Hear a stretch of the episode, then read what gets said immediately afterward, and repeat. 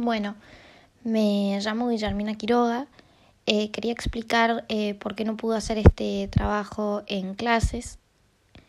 Eh, bueno, al principio me costó mucho acostumbrarme a la virtualidad, creo que a todos nos pasó. Y después de a poco me fui centrando en cosas que me parecían más importantes como en mí.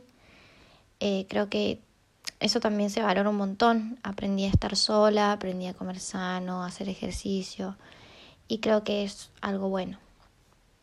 Bueno, en este podcast escucharán los poemas de los mejores poetas argentinos y regionales, quienes desde el fondo de su corazón nos han compartido sentimientos e ideologías. Así aprenderemos con ellos y disfrutamos con ellos de su mundo creativo. Podcast episodio Amor de Verano. Empezamos. El amenazado. Jorge Luis Borges. Es el amor. Tendré que ocultarme o que huir. Crecen los muros de su cárcel, como en un sueño atroz. La hermosa máscara ha cambiado, pero como siempre es la única. ¿De qué me servirán mis talismanes? El ejercicio de las letras, la vaga erudición, el aprendizaje de las palabras que usó el áspero norte para cantar sus mares y sus espadas. La serena amistad, las galerías de las bibliotecas, las cosas comunes, los hábitos, el joven amor de mi madre, la sombra militar de mis muertos, la noche intemporal, el sabor del sueño. Estar contigo o no estar contigo es la medida de mi tiempo.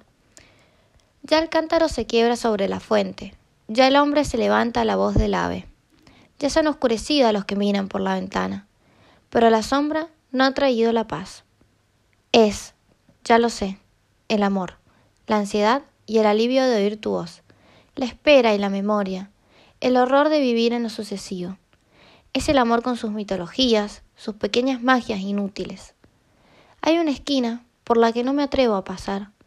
Ya los ejércitos me acercan, las hordas. Esta habitación es irreal. Ella no la ha visto. En nombre de una mujer me delata.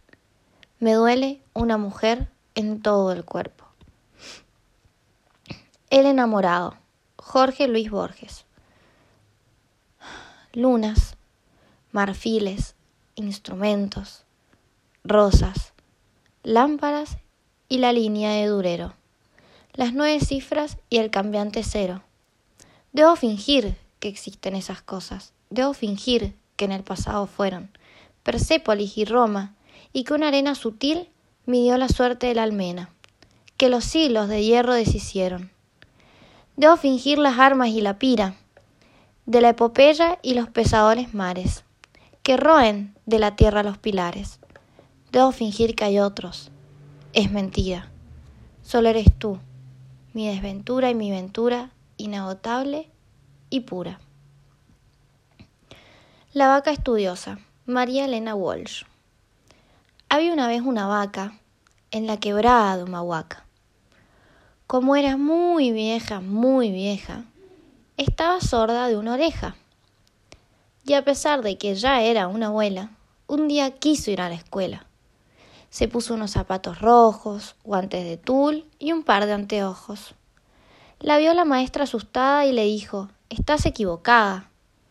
Y la vaca respondió, ¿Por qué no puedo estudiar yo? La vaca, vestida de blanco, se acomodó en el primer banco. Los chicos tirábamos tiza y nos moríamos de risa. La gente se fue muy curiosa a ver a la vaca estudiosa. La gente llegaba en camiones, en bicicletas y en aviones. Y como el bochincha aumentaba, en la escuela nadie estudiaba. La vaca, de pie en un rincón, rumiaba sola la lección. Un día, toditos los chicos se convirtieron en borricos y en ese lugar de Humahuaca, única sabia fue la vaca. Los misterios que merecen ser salvados. Patricia Rodón.